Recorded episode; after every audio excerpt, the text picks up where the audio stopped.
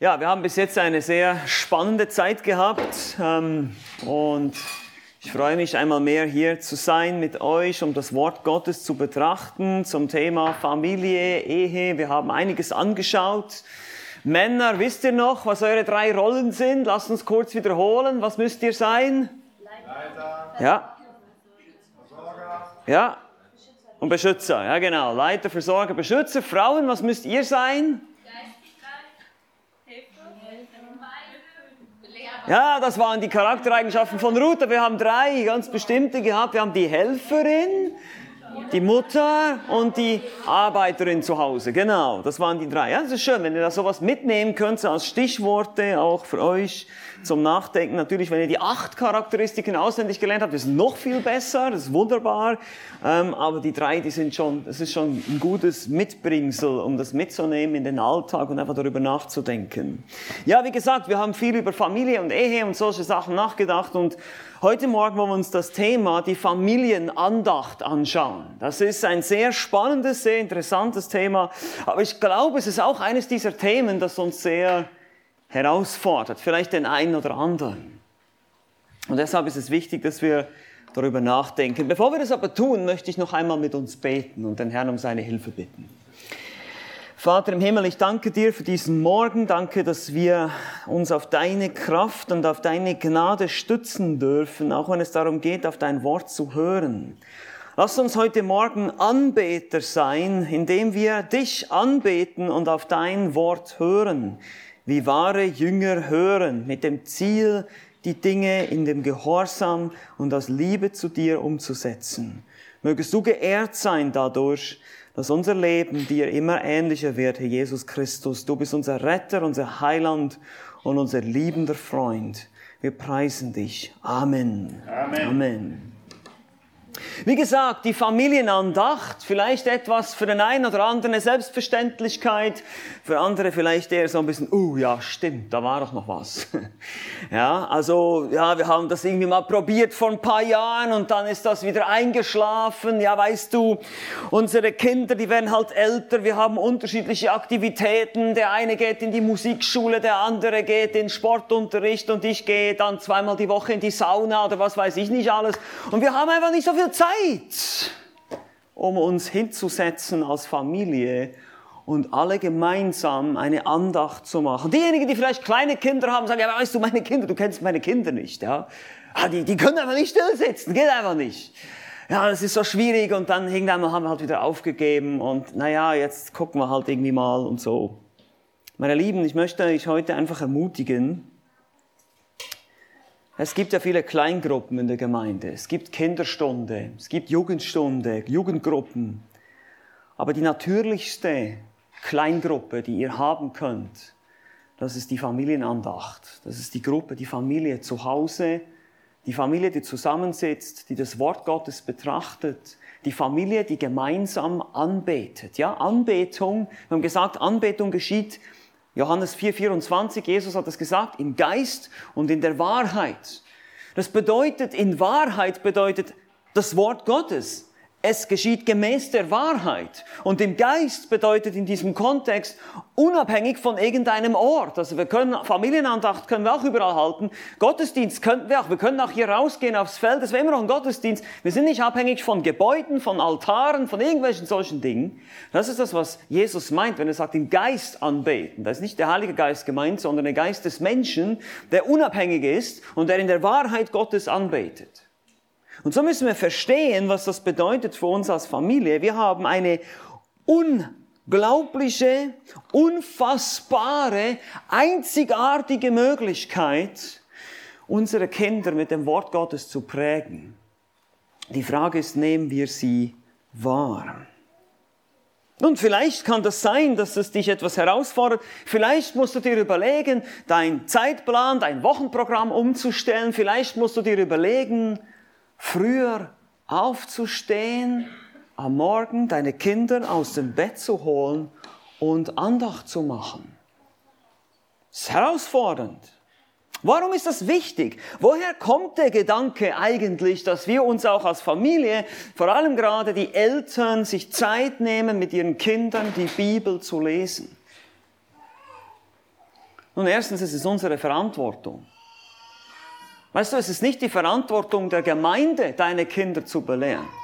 Ja, es ist schön, wenn eine Gemeinde Jugendprogramme und Kinderprogramme hat, aber es ist nicht die Aufgabe der Gemeinde, deine Kinder zu belehren. Es ist auch nicht die Aufgabe der Schule, es ist auch nicht die Aufgabe der Kita, es ist auch nicht die Aufgabe des Staates. Nein, es ist deine Aufgabe. Als Vater und Mutter, ihr müsst eure Kinder belehren. Das ist eure Aufgabe. Gott hat sie euch gegeben und das ist ein Vorrecht. Das ist ein Vorrecht. Die Frage ist, nutzen wir es? Nutzen wir es?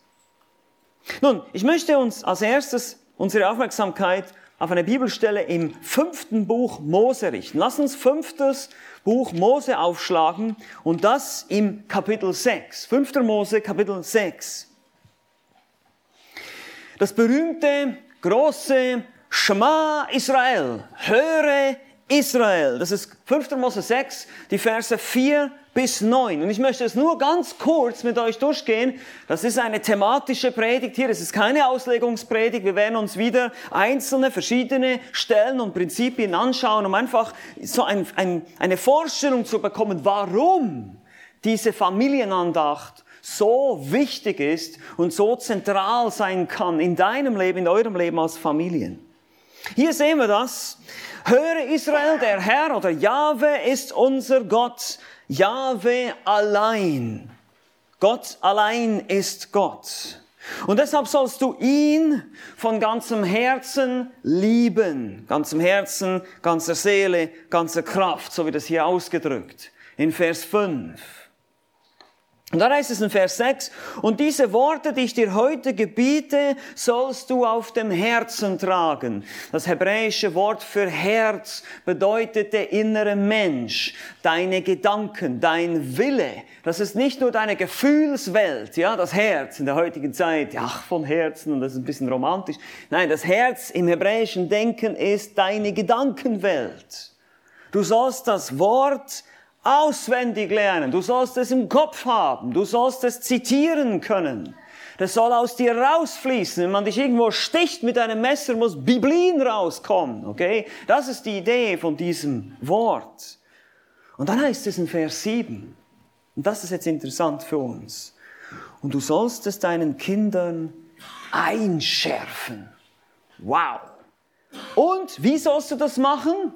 Und der Text sagt es uns und davon reden. Wenn du in deinem Haus sitzt oder auf dem Weg gehst, wenn du dich niederlegst und wenn du aufstehst, das sind Ausdrucksweisen, die den Alltag beschreiben.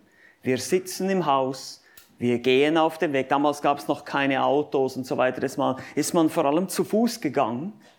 Oder wenn du aufstehst, wenn du dich niederlegst, das ist von morgens bis abends, wann immer du wach bist. Jemand hat mal gesagt, du sollst deinen Kindern das Wort derart einschärfen, dass sie es entweder lieben oder hassen, aber niemals vergessen. Okay? Sie es entweder lieben oder hassen, aber niemals vergessen, weil deine Kinder haben eine Eigenverantwortung. Sie müssen selber entscheiden, ob sie den Weg gehen wollen oder nicht. Aber es ist deine Verantwortung, deinen Kindern das Wort Gottes einzuschärfen. Nun, das Wort einschärfen im Hebräischen ist auch sehr interessant. Das ist ein etwas umstrittenes Verb. Aber es bedeutet so viel wie rezitieren. Du musst ständig das Wort Gottes rezitieren, zitieren gegenüber deinen Kindern. Hey, dieser Vers, hey, diese Weisheit, hey, diesen Punkt. Und zwar im Alltag. Und das ist nicht nur, wenn wir uns zusammensetzen als Familie und Familienandacht machen, sondern das ist eben die ganze Zeit. Aber wir haben diese Aufgabe. Wir haben diese Aufgabe, unsere Kinder zu belehren. Und das ist im Neuen Testament genauso. Wir sehen das immer wieder. Eine Generation soll die nächste Generation prägen. Es geschieht immer. Und wir haben verschiedene Hilfsmittel. Verschiedene Hilfsmittel. Die Idee ist, wir sollen das Wort Gottes überall mithin mitnehmen. Wir sollen unser Leben damit füllen. Wir sollen Gelegenheiten wahrnehmen, wenn es irgendwelche Situationen gibt in der Familie, wenn es irgendwelche Probleme gibt in der Schule. Bist du als Eltern, seid ihr als Eltern immer sofort dabei, das Wort Gottes in die Hand zu nehmen und euren Kindern beizubringen, wie man biblisch mit bestimmten Situationen umgeht. Habt ihr sozusagen eine, eine biblische Denkkultur zu Hause, die ihr immer wieder etabliert und fördert und antreibt. Und hier, ich weiß, das ist mein Mantra, ich weiß, das ist immer wieder ein bisschen fies, weil ich nämlich immer wieder auf die Männer losgehe hier, aber ihr Männer, ihr seid in erster Linie dafür verantwortlich. Ihr seid die, was seid ihr nochmal? Die Leiter. Okay, was macht ein Leiter? Er leitet, okay? Er kann nicht einfach daneben stehen und seine Frau alles machen machen. Nee, nee, das geht nicht. Und deshalb, natürlich, ihr Frauen seid auch in der Pflicht, das zu unterstützen und zu fördern, aber die Männer, wir Männer, wir stehen da als die Priester der Familie. Wir stehen da als diejenigen, die die Familie in der Anbetung leiten sollen. Ihr seid Pastoren eures Zuhauses. Hirten. Ihr müsst Hirtendienst tun. Und zwar jeder von uns. Deshalb triff dich regelmäßig mit deinen Kindern, sprich mit ihnen, hab Einzelgespräche mit ihnen. Ja, du bist ein Seelsorger deiner Kinder. Du bist der Jüngermacher deiner Kinder. Das ist alles deine Aufgabe. Kinderstunden, Jugendstunden sind hilfreich, aber wie gesagt, die christliche Familie ist eines der wichtigsten Orte, wo diese Jüngerschaft geschieht. Und am schönsten und am konzentriertesten, in einer konzentrierten Form geschieht es, wenn wir uns alle als Familie zusammensetzen und eine Familienandacht machen. Der Papa tritt auf als Priester der Familie und leitet die Familie an. Die Ehefrau unterstützt die Leitung des Mannes. Gemeinsam leisten sie äh, oder zeigen sie ein Bild von Christus und seiner Gemeinde, wie sich die Gemeinde Christus unterordnet, Epheser Kapitel 5. Das leben sie den Kindern vor. Die Kinder sitzen am Tisch, hören das Wort Gottes. Man kann auch auf der Couch sitzen, das ist egal. Aber wir müssen uns irgendwo zusammensetzen und das Wort Gottes gemeinsam lesen und gemeinsam hören. Wir beten zusammen als Familie, wir beten vielleicht für Missionare oder Anliegen oder einfach für uns gegenseitig und wir machen uns bewusst, dass wir Gemeinschaft haben im Herrn. Das ist ein Gemeinschaftsprojekt. Hier ein Zitat von A.W. Pink. Zitat, neben der Gemeinde Gottes soll das eigene Heim der Bereich sein, in dem die Hingabe des Christen am deutlichsten wird. Zitat Ende. Die Verantwortung, wie schon gesagt, liegt vor allem bei uns Männern, diese anzuleiten. Ein weiteres Zitat von James W. Alexander. Er sagt, Zitat, kein Mann kann der Pflicht, seine Familie in der Andacht zu leiten, nachkommen, ohne sie ernsthaft darauf zu besinnen, welche Stellung er ihr gegenüber einnimmt. Er ist ihr Haupt. Er ist dies, weil Gott es unabänderlich so festgelegt hat. Dies sind die Pflichten und Vorrechte, die nicht geändert werden können. Zitat Ende. Wie gesagt, wir sind in der Pflicht. Und hier sind einige Implikationen. Einmal mehr, vor allem für uns Männer. Natürlich auch für die Frauen. Manchmal kann es auch sein, dass der Mann nicht zu Hause ist und die Frau die Andacht leitet. Aber wenn der Mann da ist, soll das der Mann tun. Der Mann ist der Leiter, er soll die Andacht leiten. Was sind die Implikationen für uns Männer? Was ist die Herausforderung für dich als Mann, als vielleicht als junger Mann, der jetzt noch dahin wächst und noch keine Ehepartnerin hat und, und noch keine Familie hat? Oder bereits eine Familie hat. Und die Implikationen sind relativ simpel. Du solltest deine Bibel kennen. Das ist das Erste. Du solltest deine Bibel kennen. Also das heißt, deine persönliche Bibellese hast du täglich Input aus dem Wort Gottes. Liest du die Bibel? Ganz einfach gesagt. Zweitens, du solltest ein Initiator sein, eben ein Leiter. Du musst Dinge initiieren. Das geschieht nicht alles von alleine. Deine Kinder werden nicht zu dir kommen und sagen, Papa, Papa, bitte, bitte können wir jetzt endlich mal eine Familienandacht machen. Das wird wahrscheinlich nicht geschehen. Weil deine Kinder, deine Kinderlein sind alles kleine Sünderlein. Ja, das sind kleine Moabiter hier, ja, die, die nicht wiedergeboren sind. Und, und du musst sie evangelisieren. Du musst ihnen das Wort Gottes bringen. Das ist deine Aufgabe. Ihr solltet geistlich leben und Vorbilder sein. Nun, ich kann nichts vermitteln, was ich nicht selber lebe. Logisch, oder? Geht nicht. Also wenn ich natürlich selber ungeistlich lebe und die Kinder, glaub mir, die ersten Menschen, nebst deiner eigenen Frau, aber die ersten Menschen, die merken, wenn du ein Heuchler bist, sind deine Kinder. Und übrigens ist es auch so, dass es in vielen Familien Probleme gibt mit den Kindern, weil die Eltern Heuchler sind. Das ist so. Die Kinder sehen, der Papa verbietet mir das und dies und jenes, aber er selber, Er sitzt ständig selber am Handy und sagt, hör mal auf, ständig am Handy zu sitzen und am Abend Papa auf der Couch, die ganze Zeit, fünf Stunden. Geht nicht. Geht nicht. Wir sollen eine harmonische Beziehung zu unseren Familienmitgliedern pflegen. Versöhnung, Vergebung, darüber haben wir schon gesprochen. Das ist einfach eine Wiederholung wieder, wie wichtig Kommunikation ist, wie wichtig sofortige Vergebung ist, nicht nur in der Ehe, sondern auch gegenüber deinen Kindern. Wann ist es das letzte Mal, dass du eines deiner Kinder um Vergebung gebittet hast? Ernsthaft gesündigt hast und um Vergebung gebeten hast? Wenn du das nicht praktizierst zu Hause, und du musst mir nicht erzählen, du brauchst deine Kinder nicht um Vergebung bitten, okay? Brauchst du mir nicht erzählen. Aber manchmal ist es so, wir haben diese Neigung, dass die Dinge unter den Teppich zu kehren, ah, ich bin ja der Papa, wir sind ja die Eltern, wir machen ja alles richtig. Nein, machen wir nicht. Und das müssen die Kinder auch wissen. Die müssen auch wissen, wir machen nicht alles richtig. Wir brauchen den Herrn genauso wie ihr. Ich sage das meinen Kindern immer, richtig? Könnt ihr das bestätigen? Ich brauche den Herrn genauso wie ihr, ich bin genauso ein Sünder. Also jetzt müssen sie ja, wenn sie hier sind. Nein, nee, aber, aber das ist wichtig. Das ist sehr wichtig. Okay, aber warum nochmal, warum, warum soll man das tun? Ich möchte euch zuerst hier jetzt heute Morgen vier biblische Gründe geben für eine Familienandacht. Das ist der erste Teil. Und dann möchte ich noch ein bisschen ein paar praktische Dinge weitergeben, wie ihr das gestalten könnt. Und da gibt es natürlich verschiedene Möglichkeiten, das bin ich mir bewusst. Das ist eine sehr praktische Sache, aber es ist vielleicht hilfreich für den einen oder anderen von euch, wenn ihr euch schon immer gefragt habt, wie, wie soll man denn das genau machen? Okay, gut. Aber lasst mich erstmal kurz euch ein paar biblische Gründe geben, was, was, warum das so wichtig ist, warum wir denken, dass das nach wie vor keine verstaubte Tradition ist, sondern dass es wichtig ist, dass wir als Familie gemeinsam einmal am Tag eine reservierte Zeit haben, wo wir gemeinsam die Bibel lesen und beten, eben vielleicht auch noch Lieder singen dazu, aber vor allem die Schrift lesen und beten zusammen. Vier biblische Gründe dafür. Erstens, wir sind Verwalter von Gottes Gaben. Das ist der erste Grund. Wir sind Verwalter. Kinder sind eine Gabe. Psalm 127, Vers 3 heißt es, Kinder sind eine Gabe des Herrn. Sie sind eine Gabe, sie sind geliehen. Du verwaltest sie nur. Sie sind nicht deine Kinder, sie sind Gottes Kinder. Du musst deine Verantwortung wahrnehmen als ein treuer Verwalter. Du prägst die Kinder, die Gott gehören, für sein Reich und seinen Sinn. Das ist die Idee. Du musst ihnen die Bibel nahebringen, weil die Bibel ist die Selbstoffenbarung Gottes. Du musst ihnen die Bibel lehren und einschärfen, damit sie verstehen, wer ihr Schöpfer ist, dem sie letztlich gehören, der ein Anrecht hat auf ihr Leben und der einen Anspruch erheben wird auf ihr Leben. Das ist unsere Verantwortung. Und wie können wir das machen? Wie schon gesagt, indem wir selber Bibelstudenten sind, mit Begeisterung Gottes Wort lesen und diese Begeisterung weitergeben.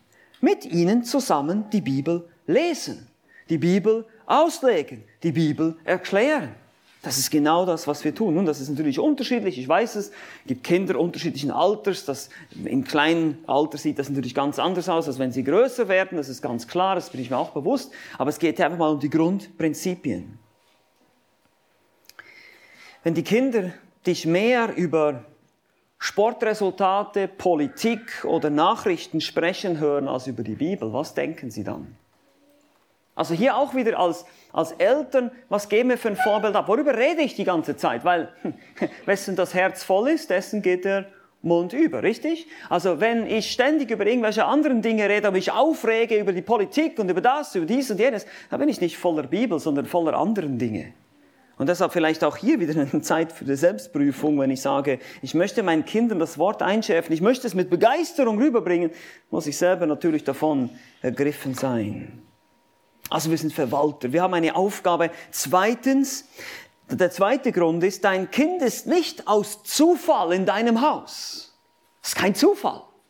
Und wir haben das gestern schon gesehen im Buch Ruth. Es gibt keinen Zufall, außer wenn wir sagen, der Zufall ist, es ist uns von Gott zugefallen, okay?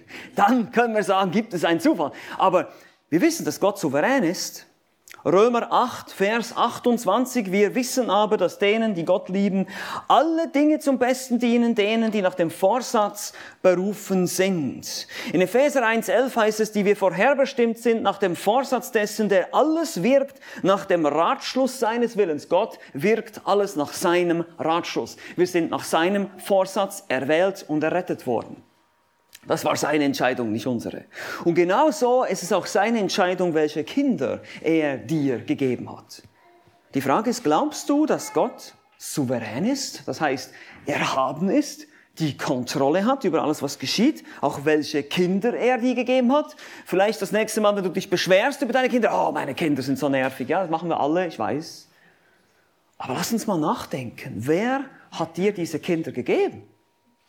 Vielleicht hat Gott ja gedacht, du brauchst diese Kinder. Vielleicht, um in der Heiligung zu wachsen. Vielleicht, um lernen zu lieben, geduldig zu sein. Weißt du, wenn, wenn du sagst, Herr, ich möchte Geduld lernen, aber bitte sofort. Nein, wenn wir Geduld lernen wollen, das, was macht der Herr? Er bringt Dinge in dein Leben, die dir helfen, geduldig zu sein.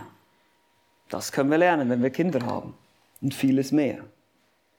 Und glaubst du, dass Gott dir die Kinder gegeben hat, die du brauchst? Die sind kein Zufall, die sind genau da, wo sie sein sollen, damit du sie prägen kannst. Ja, die Kinder sind wie lange? 18 Jahre, 20 Jahre zu Hause. Du hast also eine gewisse Zeitspanne, in denen sie dir zur Verfügung stehen, in denen du sie prägen kannst. Und zwar nicht nur durch die Lehre des Wortes Gottes und durch die Familiennacht, sondern auch durch dein gesamtes Leben. Es ist kein Zufall und deshalb ist es wichtig, dass wir uns Zeit nehmen, das Wort Gottes zu lehren. Vier biblische Gründe, wir sind Verwalter, es ist kein Zufall. Drittens, die Familienandacht bereitet auf den öffentlichen Gottesdienst vor. Und das ist interessant. Man kann es so umschreiben.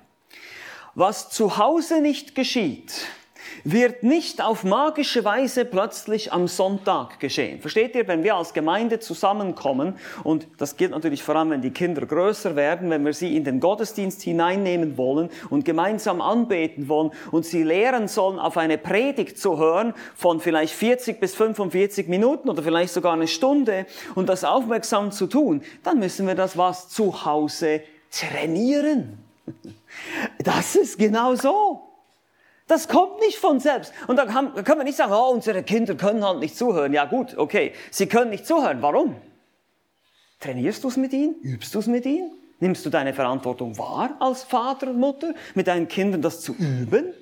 Sie einzuüben und dann vielleicht beginnst du mit, mit fünf Minuten oder mit zwei Minuten, wenn sie ganz klein sind und dann verlängerst du das langsam, fünf Minuten, zehn Minuten, 15 Minuten und dann irgendwann mal fünf Stunden. Nein, natürlich nicht, es war nur ein Witz, ja. Aber wir üben das zu Hause und das bereitet sie vor, in der Gemeinde ebenfalls auf Gottes Wort zu hören. Es ist dann wie so eine gewisse gute Gewohnheit, die wir eingeübt haben mit unseren Kindern. Aber wie gesagt, was zu Hause nicht geschieht, wird am Sonntag nicht plötzlich auf magische Art und Weise geschehen. Wir müssen zu Hause eine Kultur der Anbetung praktizieren eben gemeinsam Lieder singen, gemeinsam beten, gemeinsam die Bibel lesen und auch den Sinn des Ganzen erklären, verstehen. Warum machen wir das? Warum tun wir das? Warum ist das wichtig? Die Kinder müssen das wissen. Wir müssen ihnen das immer wieder sagen erklären, dass das wichtig ist. Und dann, und versteht ihr, wir, wir kommunizieren auch ohne etwas zu sagen. Zum Beispiel, wenn ich sage, als Mama und Papa sagen wir, das Wort Gottes ist uns wichtig, die Bibel ist uns wichtig oder Gott ist uns wichtig, aber wir setzen uns nie zusammen als Familie, um die Bibel zu lesen. Was kommunizieren wir damit? Es ist uns nicht wichtig. Du kannst noch lange reden. Die Frage ist, was du tust, sagt mehr, als was du sagst. Und das ist die Herausforderung. Bringt ihnen das zu Hause bei. Das ist ebenfalls unsere Verantwortung als Eltern. Also wir sind Verwalter, es ist kein Zufall, es bereitet sich auf den öffentlichen Gottesdienst vor. Es gibt noch einen vierten Grund. Es wirkt gegen den geistlichen Niedergang in unserem Land. Was haben wir jetzt in den letzten Tagen gesehen in der Geschichte Israels. Wir haben uns mit dem Buch Ruth befasst. Erinnert ihr euch? Gestern mit dem Buch Ruth. Das Buch Ruth war in einer Zeit des Abfalls. Genau. Woher kam der Abfall? Warum hat Israel seinen Gott vergessen? Ungehorsam, ja, aber woher kam dieser Ungehorsam? Das ist die Frage. Genau. Götzenanbetung ist auch richtig, aber sie haben es versäumt, das Wort Gottes von einer Generation zur nächsten weiterzugeben. Das war nämlich der Auftrag im fünften Buch Mose, sehen wir das schon. Gott sagt, wenn wir dann in 5. Mose, da im Kapitel 6 ein bisschen weiterlesen, sehen wir, wenn dein Sohn dich fragt, dann sag ihm, erklär ihm, lehr ihm. Aber dann sehen wir, nachdem Josua gestorben ist, heißt es, kommt eine Generation, die den Herrn nicht kannte. Warum? Warum kennen die den Herrn nicht? Hat sich der Herr etwa nicht offenbart? Hat er ihnen nicht sein Gesetz gegeben durch Mose? Haben sie nicht alles gehabt, was sie brauchen? Natürlich hatten sie das, aber sie haben es nicht weitergegeben. Und das ist ein Problem, deshalb hier auch für uns. Ein unbekannter Autor sagt folgendes Zitat, wie es der Familie geht, so geht es auch der Gemeinde und so geht es auch der Nation. Könnte es sein, dass wir es auch in unserer Generation etwas versäumen, unsere Kinder zu prägen mit dem Wort Gottes und uns dann wundern, warum sie vom Glauben abfallen, weil wir uns irgendwie äh, erhofft haben, ja, ja, die, die Gemeinde wird das schon irgendwie regeln, das Jugendprogramm wird das schon irgendwie machen für uns. Nein, nein, nein. Weiteres Zitat. Lehre deine Kinder das, Gottes Wort so sehr, wie gesagt, dass sie es entweder hassen oder lieben, das habe ich schon gesagt. Aber das ist diese Verkündigung des Wortes. Es geht nicht nur darum, dass wir gemeinsam lesen, sondern es ist die Verkündigung des Wortes. Sie müssen es hören. Je mehr unsere Kinder unter den Einfluss des Wortes kommen, desto wahrscheinlicher werden sie vor vielen Einflüssen aus der Welt bewahrt. Wisst ihr, Ihr kennt vielleicht dieses Problem oder ihr werdet es noch kennenlernen, diesen Tag, den ihr fürchtet, wo euer erstes Kind in die Schule kommt. Oh, die Schule, die böse Schule, ja, diese ganzen Einflüsse. Oder es geht dann, wenn es älter ist, geht es irgendwie in die Welt hinaus, hängt mit irgendwelchen Kollegen ab. Ich weiß nicht, wo er ist und was er macht. Oder wo sie ist und was sie macht. Ja, diese Ängste der Eltern. Und wir haben dann dieses Gefühl, wir müssen unser Kind irgendwie festnageln und irgendwie anbinden und fesseln und an, einsperren zu Hause. Aber meine Lieben, das wird nichts bringen. Die äußeren Einflüsse, dagegen können wir nicht viel tun. Aber wir können einen inneren Einfluss aufbauen. Dafür hat Gott uns sein Wort gegeben. Wir können, wir können eine, wir können ein Denken, eine Weltanschauung in unsere Kinder hineinlegen. Und ihr seht schon, wenn ich von Weltanschauung, von Weltbild spreche, dann meine ich eben, dass wir sie biblisch prägen. Biblisch zu denken, richtig zu denken. Nicht nach ihren Gefühlen zu handeln. Und das ist nicht etwas, was von heute auf morgen geschieht, sondern das geschieht nach dem Prinzip, steter Tropfen hüllt den Stein. Kennt ihr das Sprichwort? Wenn ein Tropfen immer wieder auf einen Stein fällt, irgendwann mal gibt es da eine, eine Mulde, aber nach längerer Zeit, nach sehr langer Zeit. Und genauso mache ich das nicht so, dass ich sage mit meinen Kindern, okay, Daniel Sia, du bist jetzt zwölf Jahre alt, jetzt ist es Zeit für dich, für den Bibel Crash Course. Und jetzt werde ich dir die ganze biblische Lehre von John MacArthur einfach mal einmal eintrichtern. Und dann ist gut, dann, dann weißt du alles, dann ist gut. Nein, so funktioniert das nicht. Sondern wir müssen langsam, stetig, täglich, vielleicht sogar stündlich, immer und immer und immer und immer und immer wieder dieselben Dinge wiederholen. Ja, ich weiß, das ist anstrengend. Aber der Schlüssel zum Lernen ist Wiederholung. Wiederholung ist der Schlüssel zum Lernen. Der Schlüssel zum Lernen ist Wiederholung, genau. Das müssen wir genau tun. Das ist, und so prägen wir eine Denkweise. So bauen wir innere Überzeugungen auf. Und das beginnt im kleinsten Kindesalter. Was lernen die kleinen Kinder als erstes? Unsere Kinder haben als erstes Epheser 6 gelernt. Ihr Kinder, seid gehorsam euren Eltern im Herrn. Ihr Kinder seid gehorsam. Das lernen sie. Und dann praktizieren wir das mit ihnen, üben wir das mit ihnen. So, jetzt gehorchst du mir, jetzt machst du, lernst du das zu tun. dann fragt das Kind, warum? Weil Gott es sagt, weil der Herr es sagt. Und so prägen wir sie von Anfang an und legen eine Art Weltanschauung in sie hinein dass sie innerlich Überzeugungen aufbauen können, die dann später eben dazu führen, dass sie eben von diesen Einflüssen nicht einfach mitgerissen werden, sondern merken, Moment, Das ist irgendwie was anderes. Das, ist, das stimmt nicht mit dem überein, was der Herr sagt. Das ist Unterscheidungsvermögen. Bringen wir ihn bei. Wie machen wir das? Indem wir die Bibel, jetzt müsst ihr ganz gut aufpassen, das ist auch wichtig für Kinderstunden zum Beispiel, indem wir die Bibel nicht als ein Buch mit vielen netten Geschichtchen behandeln. Ja, da ist die Geschichte von Saul und David. Sei nicht wie Saul, sei wie David. Das ist Moralismus, meine Lieben. Das ist nicht biblisches Christentum. Das ist Moralismus. Damit erzieht die religiöse Pharisäer, aber nicht biblisch denkende Christen. Und das ist sehr wichtig. Nein, was müssen wir lernen? Wir müssen lernen, die Bibel als das zu behandeln, was sie ist. Sie ist die Selbstoffenbarung Davids und Sauls? Nein, Gottes. Wer ist also der Held von jeder Geschichte? Gott.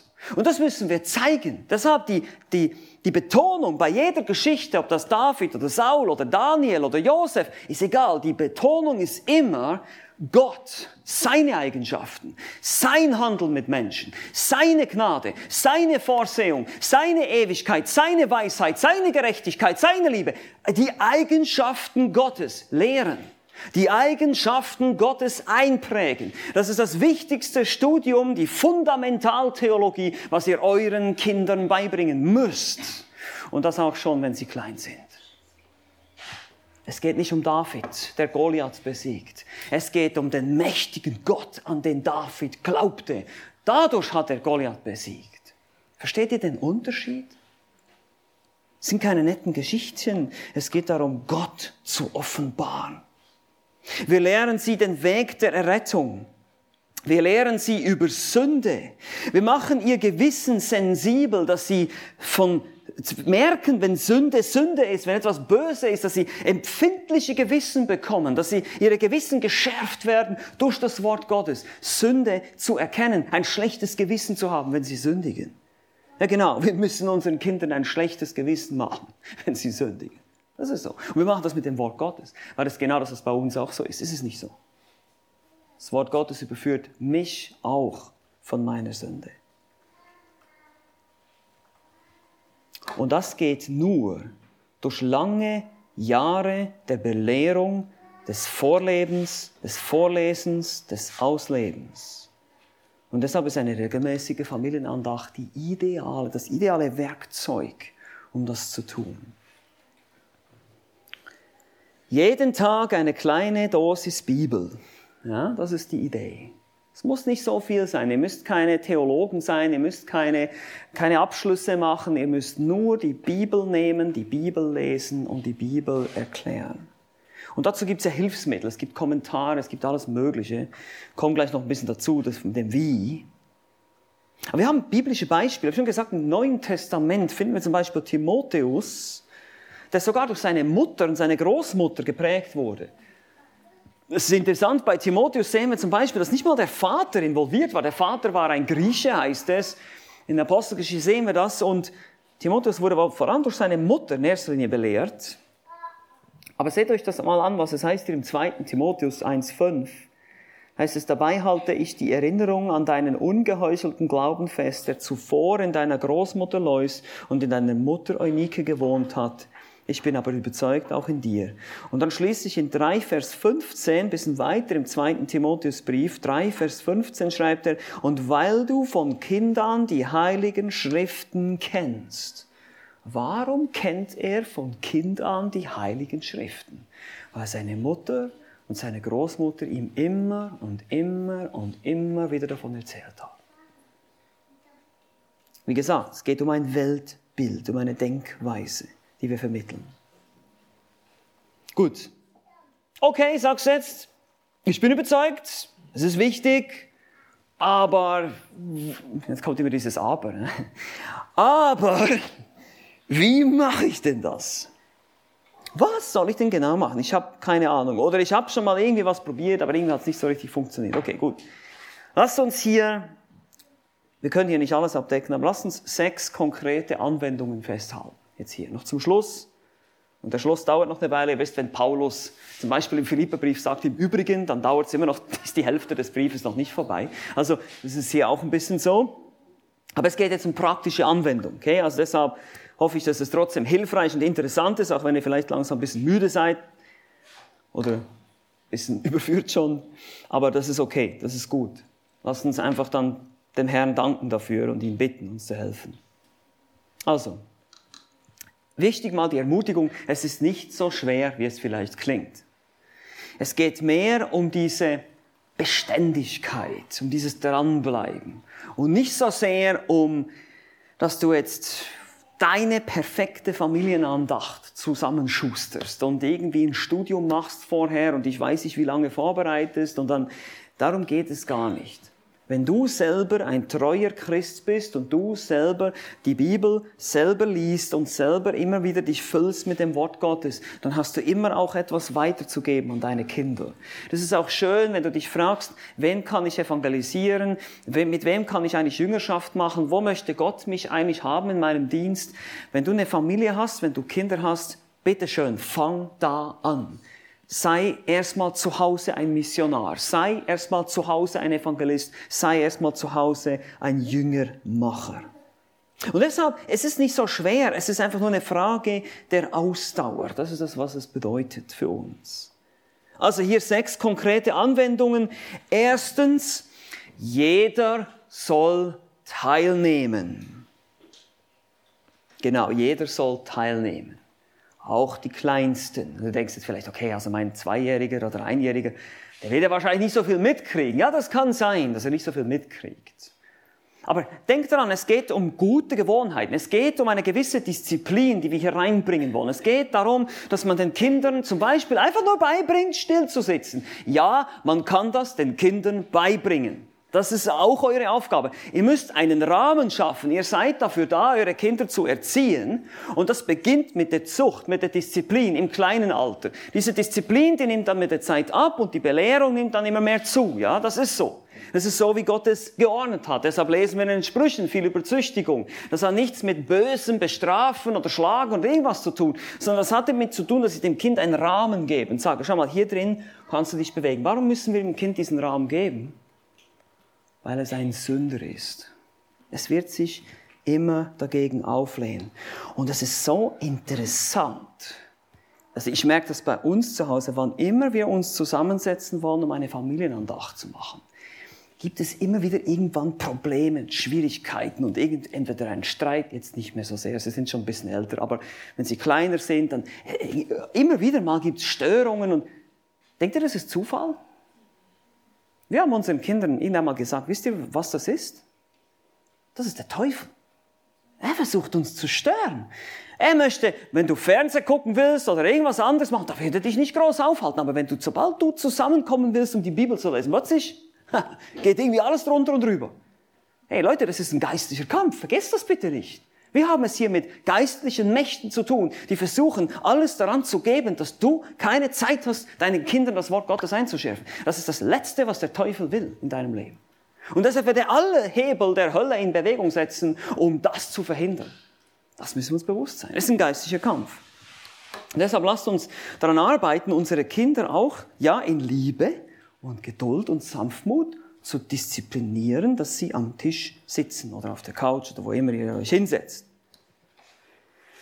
Eure Kinder, dein süßes kleines Baby, das du in der Hand hältst, ist eine Schlangenbrut in christlicher Windel. Okay? Das ist das, was es ist. Es ist von Geburt an ein Sünder. Psalm 51, kannst du nachlesen. Von Geburt an. Es hat diese Neigung in sich, es ist verdorben, es hat die Erbsünde Adams in sich. Das müssen wir uns bewusst sein. Und deshalb sagt die Schrift, wir müssen unsere Kinder von Anfang an disziplinieren. Dazu bringen, still zu sitzen, das mit ihnen zu üben. Sie vielleicht auf die Schoß zu nehmen, das mit ihnen zu üben. Könnt da meine Frau fragen, die hat euch viele praktische Tipps dazu, kein Problem. Aber wichtig ist, dass wir das beginnen. Weil wenn sie es klein nicht lernen, was denkt ihr, was später los sein wird? Irgendwann mal so aus magischer Hand werden sie plötzlich ganz ruhig werden alle. nee, nee, das wird nicht einfach so, das ist wieder das, das wird nicht von selber passieren. Passiert nicht von selber. Nein, wir haben die Verantwortung, das in die Wege zu leiten. Wir legen gute Gewohnheiten ins hinein. Und ja, dann ist es klar, wenn man verschiedene Kinder verschiedenes Alters hat, dann richtet man die Andacht sicherlich ein bisschen eher auf die Größeren aus, weil die werden das Haus auch früher verlassen tendenziell. Da hast du noch ein bisschen weniger Zeit als mit den Kleinen. Aber die Kleinen, die werden mitgenommen, die werden mit hineingenommen. Das wird eine gute Gewohnheit. Die sitzen dabei, die, die haben auch ihre Bibeln offen, die lesen da ein bisschen mit. Mit der Zeit, wenn sie dann in erste Klasse, zweite Klasse kommen, können sie dann lesen. Dann kann man schon versuchen, ein paar Worte mit ihnen zu lesen. Und so beginnt man das einfach als Gewohnheit reinzubringen. Es wird quasi ganz normal, dass man das macht. Eine gute Gewohnheit, eine gute Tradition, sagen wir dem mal. Ja, es gibt auch gute Traditionen. Tradition ist nicht immer schlecht. Es gibt auch gute Gewohnheiten, die wir einüben sollen. Also jeder soll teilnehmen, das Erste. Zweitens, es braucht klare Leitung. Es braucht klare Leitung. Einmal mehr, meine lieben Männer, meine lieben Väter, wir sind gefragt. Leitet eure Familien möglichst oft. Ich weiß, viele von uns haben viel zu tun, viel Arbeit, müssen früh aus dem Haus, kommen spät nach Hause. Ich weiß um all diese Probleme, die es gibt, aber meine Lieben, es gibt keine Ausrede für uns. Gott wird uns nicht fragen, hast du viel zu tun gehabt, sondern hast du deine Kinder belehrt, hast du diese Aufgabe wahrgenommen. Und oft, oft, wenn wir ehrlich sind, ist es schon eher so ein bisschen so, ihr könnt euch erinnern, was habe ich gesagt, das Adam-Problem. Adam-Problem, Adam stand daneben, passiv, faul vielleicht ein bisschen, das könnte unser Problem sein. Und die Frauen, ihr könnt eure Männer dabei unterstützen. Ja, wenn ihr am Tisch sitzt, vielleicht am Abendessen und dann der Papa vergisst es wieder mal ein bisschen, dann kannst du mal ganz dezent die Bibel rüberschieben. Ihr könnt noch was lesen. Ich rede hier überhaupt nicht aus Erfahrung, nö, gar nicht. ja, ich kämpfe mit denselben Problemen wie ihr, keine Angst, wir sitzen alle im selben Boot, ich weiß es. Aber das ist trotzdem wichtig, dass wir einander auch ermutigen und miteinander kämpfen für diese Sache. Frauen, unterstützt eure Männer in diesen Dingen. Versucht zu helfen, die Kinder an den Tisch zu bringen, wenn es Zeit ist zur Familienandacht. Versucht das mitzutragen, weil das ist sehr, sehr wichtig. Und ja, ich weiß, es riecht nach Arbeit. Wenn du abends nach Hause kommst, dann bist du kaputt von der Arbeit, möchtest dich am liebsten auf die Couch legen und Zeitung lesen. Und deine Frau, die hatte sowieso den ganzen Tag nichts zu tun, richtig? Nein, die hat auch viel zu tun gehabt. Und deshalb, hey, es ist unsere Aufgabe, wir kommen halt nach Hause und es geht weiter. Die Arbeit geht weiter. Es hört nicht auf. Es ist Dienst. Es ist Schweiß und Blut. Das ist das, was uns die Bibel sagt. Die Bibel sagt uns, das Christenleben ist ein Spaziergang im Park. Richtig? Nein, falsch. Das Christenleben ist ein Leben in der Nachfolge, in der Selbstverleugnung, im Verzicht. Und das ist da, was beginnt. Meine Bequemlichkeit aufzugeben, meine Faulheit oder meine Hobbys oder was ich immer. Ja, ich würde auch lieber draußen mit meiner Drohne spielen oder irgendwas machen, aber nein, ich bin jetzt hier drin. Ich bin jetzt hier drin mit meinen Kindern und lehre sie das Wort Gottes. Und wie schon gesagt, für den einen oder anderen kann das sogar bedeuten, morgens früh aufzustehen. Morgens früh aufzustehen. Ich weiß, für viele heißt das Motto nicht Morgenstund hat Gold im Mund, sondern Morgenstund hat Blei im Hintern. Es ist schwierig aufzustehen, aber es ist trotzdem wichtig, dass wir aufstehen. Und wir machen das so als Familie. Wir haben uns irgendwann mal dazu entschieden, weil wir einfach gemerkt haben, unsere Kinder werden älter. Das ist jetzt für diejenigen unter uns, die schon ältere Kinder haben, die halt abends viel los haben oder eben Minijobs machen oder sonst irgendwelche anderen Interessen plötzlich haben. ähm, dass wir morgens um sechs sagen, wir machen dann unsere Familienandacht. Wir setzen uns um 6.15 Uhr an den Tisch und lesen gemeinsam die Bibel. Ja, das ist auch ein Kampf. Der eine oder andere hatte noch das Kissen im Gesicht und so weiter. Aber wir lesen gemeinsam die Bibel. Und wir machen das vielleicht so 20 Minuten, 30 Minuten jeden Tag. Und ihr könnt euch mal, jetzt haben Sie sie glaube ich nicht dabei, aber die englischen Bibeln unserer Kinder anschauen. Wir machen unsere Andacht in Englisch, um unser Englisch frisch zu halten. Das ist, weil wir in Amerika waren und so weiter und so fort. Das müsst ihr nicht so machen, aber ihr könnt euch anschauen, was wir mit 20, was ich, was ich spannend fand, was wir mit 20 bis 30 Minuten pro Tag schon, wie viele Bücher wir schon durchstudiert haben gemeinsam als Familie. Das sind einige. Das sind nicht nur, nicht nur die neutestamentlichen Bücher, da sind auch alttestamentliche Propheten dabei, kleine Propheten, da ist das Buch Richter dabei, das sind verschiedene Bücher und wir haben immer gesagt, ja, was, was möchtet ihr als nächstes studieren? Haben sie irgendwann gesagt, okay, jetzt machen wir mal 1. Samuel oder jetzt möchte ich mal Thessalonische Briefe oder, und dann haben wir das alles in sieben oder acht Jahren, jetzt seit wir das machen. Man kann sehr viel Wort Gottes durchgehen in dieser kurzen Zeit, eben 20 Minuten pro Tag. Das ist nicht viel eigentlich. Man denkt, es ist nicht viel. Aber die Menge und die Ausdauer und das Dranbleiben macht es aus. Das ist einfach eine Ermutigung. Wie gesagt, es muss nicht viel sein. Und das ist genau der dritte Punkt. Jeder soll teilnehmen, es braucht Leitung. Drittens, es darf nicht zu lang sein. Okay? Es darf nicht zu lang sein. Jemand hat Kinder mal mit Flaschenhälsen verglichen. Also ein Flaschenhals, ja, das ist so ein enges Ding und dann so unten die Flasche. Und da könnt ihr nicht so viel gleichzeitig reinkippen, sondern da müsst ihr ganz vorsichtig, langsam, vielleicht so Tröpfchen für Tröpfchen, müsst ihr diesen Flaschenhals füllen.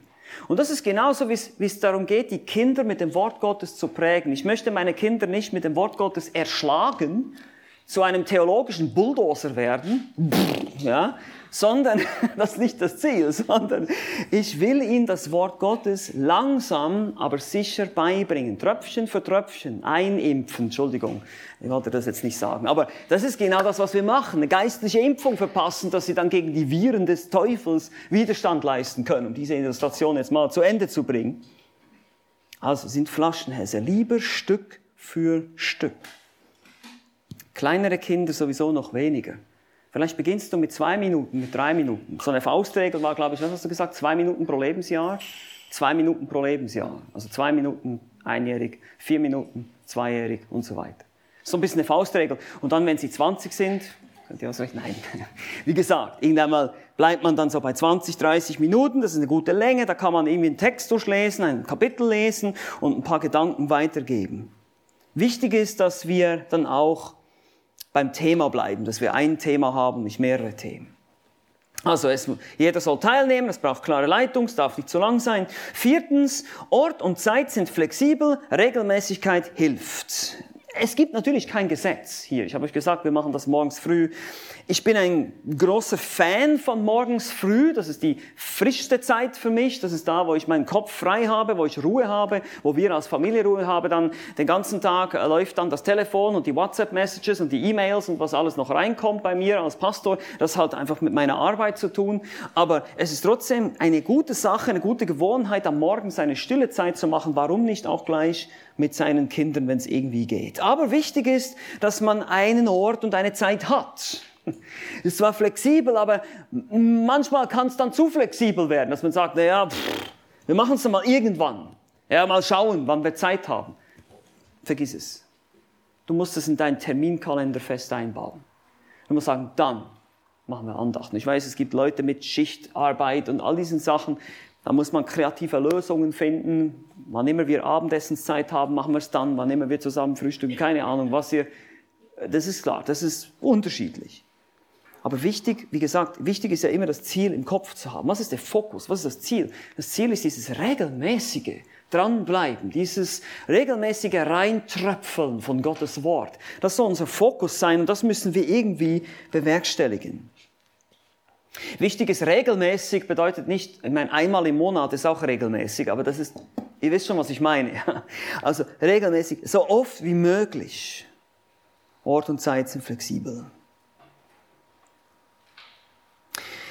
Vielleicht noch ein Gedanke dazu auch, das ist auch noch so eine wichtige Notiz, was ich mir hier aufgeschrieben habe. Stellt sicher, dass ihr die Bibel nicht nur dann benutzt, wenn ihr eure Kinder korrigieren oder ermahnen wollt. Ja, also leider ist es dann so, dass wir zwar keine Familienandachten machen, unsere Kinder nicht proaktiv belehren, ihnen helfen, die Schrift zu verstehen, aber dann plötzlich, wehe, sie machen irgendwas falsch, dann nehmen wir dann die Bibel und sagen, oh mal, hier die Bibel sagt, das hast du nicht gemacht müssen wir vorsichtig sein. Belehren wir sie auch proaktiv? Ermutigen wir sie auch? Helfen wir ihnen auch, diese Dinge umzusetzen? Und wenn wir sie korrigieren, selbst dann geben wir ihnen dann praktische Hilfen. Hey, schau mal, das könntest du so machen oder vielleicht könntest du mal das probieren oder lass uns mal diesen Vers auswendig lernen. Versuch mal darüber zu beten und nachzudenken. Gibst du ihnen praktische Seelsorge, wie sie sich verändern können? Oder ist es nur so ein Korrigieren ja, von oben herab? Und das auch natürlich im Kleinkindalter wird es noch viel mehr Korrektur sein und je älter sie werden, wird es immer mehr in die Jüngerschaft und in die Seelsorge hineingehen. Das ist dieses Thema, steht der Tropfen hüllt den Stein, Ort und Zeit sind flexibel, es darf nicht zu lang sein, braucht klare Leitung, soll teilnehmen, jeder soll teilnehmen. Und jetzt fünftens nochmal wichtig, und das habe ich schon ein paar Mal betont, aber ich betone es hier nochmal, Gottes Wort und Gebet sollte das Zentrum bilden ich weiß, es gibt viele gute Andachtsbücher, ja, und die kann man benutzen. Es gibt viel gutes Material, das ist auch hilfreich. Vor allem für diejenigen unter uns, die vielleicht sagen, ich habe wirklich keine Ahnung, dann kann das sehr wichtig oder sehr hilfreich sein, ein, ein, zum Beispiel eine Generation der Gnade vom EBDC zu nutzen, um einfach diese Gedanken zu haben, das schon so ein bisschen vorgefertigt zu bekommen. Das ist alles sehr, sehr hilfreich. Aber vergesst trotzdem nicht, Gottes Wort mit euren Kindern zu lesen. Dann lest ihr vielleicht den Vers oder lest den Abschnitt, aber lest es in euren Bibeln. Und lest es auch möglichst auf Papierbibeln. Nicht, dass ihr alle mit euren iPhones und Androids da hockt, sondern dass ihr wirklich auch mal, dass die Kinder nicht verlernen, Bücher zu lesen. Ja, das ist auch so ein wichtiger Punkt. Dass wir wirklich eine, eine, Bibel nehmen und dass wir auch nicht diese Ablenkung, da kommt beim einen wieder eine WhatsApp rein und so weiter, solche Sachen passieren dann auch. Die Handybibeln, die sind alle praktisch und alle hilfreich. Ich bin auch großer Fan von diesen Devices, aber sie sind irgendwann auch mal nicht hilfreich. Da muss man sie mal zur Seite legen und sagen, jetzt haben wir nur Gottes Wort. Hebräer 4, Vers 12. Denn das Wort Gottes ist lebendig und wirksam und schärfer als jedes zweischneidige Schwert. Und es dringt durch, bis es scheidet, sowohl Seele als auch Geist, sowohl Mark als auch Bein und es ist ein Richter der Gedanken und Gesinnungen des Herzens. Was ist lebendig? Was ist wirksam? Was wird deinen Kindern helfen? Was wird deine Kinder letztlich überführen? Was wird deine Kinder erretten? Was wird deinen Kindern helfen, geistig zu wachsen? Das Wort Gottes. Nicht deine Gedanken, nicht deine Weisheit, nicht deine Cleverness. Es ist nur das Wort Gottes. Die Kraft ist in der Botschaft, nicht im Botschafter. Okay? Die Kraft ist in der Botschaft selbst. Römer 1, Vers 16 sagt Paulus, denn ich schäme mich des Evangeliums von Christus nicht, denn es ist was? Gottes Kraft zur Errettung für jeden, der glaubt. Es ist Gottes Kraft.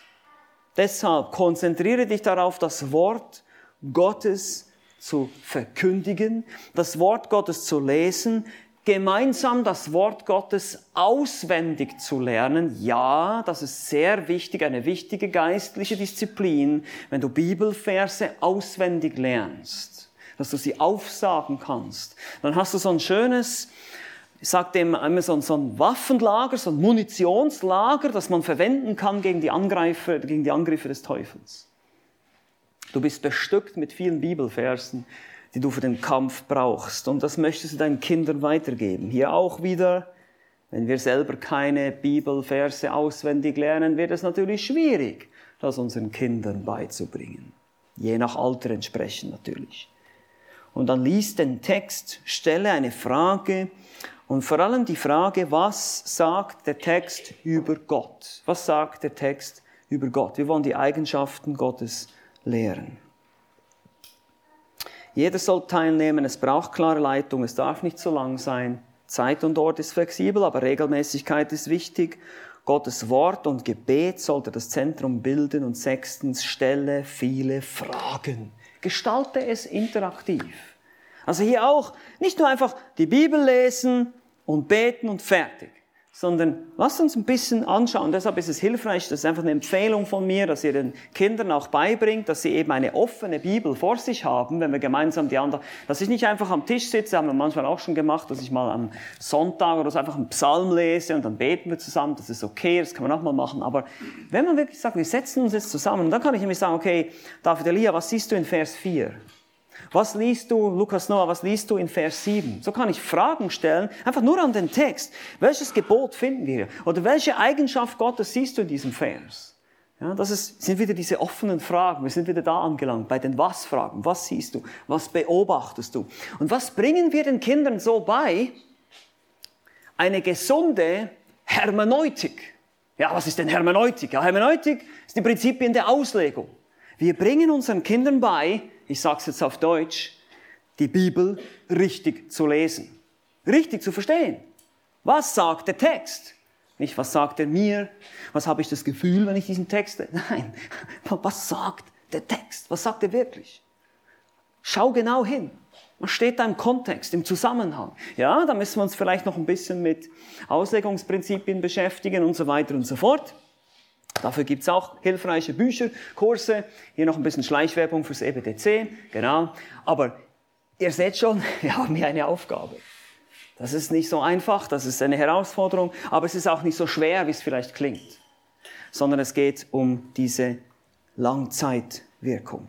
Deshalb haben wir ein bisschen Zeit. Du hast deine Kinder 18 bis 20 Jahre bei dir im Haus, deshalb mach dich an die Arbeit. Fang an damit. Mach irgendwas. Steh nicht rum, sondern starte damit. Setz dich hin, lies die Bibel. Und ja, wir werden Fehler machen. Ja, wir werden vielleicht alle unsere Erfahrungen noch ein bisschen prüfen müssen. Wir werden vielleicht Dinge ein bisschen umstrukturieren müssen. Aber bitte nimm es ernst. Weil so wirst du diesem Gebot Folge leisten, was Gott gesagt hat, dass wir eine Generation von Kindern mit dem Wort Gottes prägen und ihnen den Gott lieb machen, den wir hoffentlich auch lieben. Amen. Amen. Lasst uns gemeinsam beten. Ja, eine Frage. Was ist, wenn wir das verpasst haben, die Zeit? Was ist, wenn wir das verpasst haben, die Zeit? Also, was du meinst jetzt komplett, wenn die Kinder schon aus dem Haus sind oder wenn, ja. genau. Wenn wir das verpasst haben, diese Zeit, dann ist es wichtig, dass wir verstehen, dass wir Evangelisten sein sollten. Das heißt, Beziehung bauen, also wie wenn du zum Beispiel einen ungläubigen Ehepartner hast oder ungläubige Verwandte, weil du kannst deine Kinder, die sind ja nicht mehr im Haus. Das heißt, es ist wichtig, dass wir mit ihnen Beziehungen pflegen, dass wir sie einladen, dass wir mit ihnen Zeit verbringen und sie versuchen zu gewinnen. Vielleicht musst du sogar Buße tun. Vielleicht musst du sogar deine Kinder um Vergebung bitten, dass du das verpasst hast, weil das nämlich deine Aufgabe gewesen wäre. Also hier gibt es natürlich verschiedene Möglichkeiten, aber auf jeden Fall ist, ist es immer noch nicht zu spät. Ja, das ist auch wichtig. Ich möchte auch nicht jetzt hier den Eindruck vermitteln, wenn du das machst, werden deine Kinder gläubig. Nein, nein, nein. Es ist wichtig, dass wir unsere Kinder prägen. Es ist wichtig, dass wir diese Pflicht wahrnehmen. Aber am Ende wird es jedes Kind auch selber eine Entscheidung treffen müssen. Aber die Frage ist, nehme ich meine Verantwortung wahr? Einige Eltern haben das vielleicht nicht besser gewusst, haben das vielleicht noch nie gehört. Das ist auch was anderes. Und hier ist natürlich immer schwierig, in einer Botschaft das alles so mit hineinzubringen. Ich versuche mich ja auf den Idealfall zu konzentrieren. Aber was ich dazu auch noch sagen möchte, ist, wenn du bis jetzt nicht angefangen hast, dann fang jetzt an. Verstehst du? Also, auch wenn dein Kind acht Jahre ist oder zwölf Jahre ist, man kann es immer probieren. Man kann sagen, komm, wir lesen mal zusammen die Bibel. Wir setzen, uns mal, wir setzen uns mal hin. Vielleicht nimmst du jedes Kind erstmal einzeln, fängst es an, langsam dran zu gewöhnen. Was auch immer. Versuchst Schritte zu gehen, um es in diese Richtung zu lenken. Wenigstens das zu tun, was man noch tun kann. Und den Rest dem Herrn überlassen. Ja? Okay? Ist das Danke. hilfreich? Okay. Gut, dann lasst mich noch beten.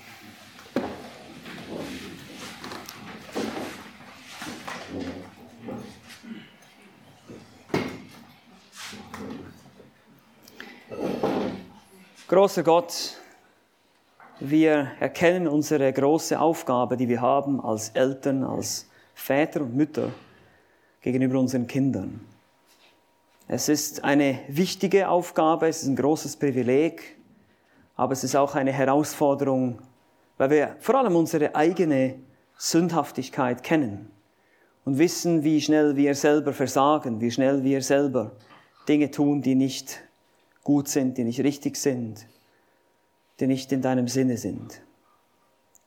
Also bitte hilf uns vor allem als Eltern, dass wir geheiligt sind, dass wir klare und deutliche Früchte deines Geistes in unserem Leben haben dass wir dir konsequent nachfolgen, so dass wir unsere Kinder auch durch Vorbild prägen können. Und gib uns Gnade auch zu lernen, wie wir unseren Kindern dein Wort einschärfen können, wie wir dieses Gebot umsetzen können in unserem praktischen Alltag, jedem Einzelnen von uns. Schenk du auch Ermutigung und Trost für diejenigen, die es eben vielleicht verpasst haben bis jetzt, dass sie nicht entmutigt sind, sondern angespornt, jetzt damit zu beginnen, deinen Kindern dein Wort zu geben, weil du sie retten möchtest. Danke für deine Güte und Gnade. Danke für diese Zeit. Wir befehlen uns dir an. Amen. Amen. Amen.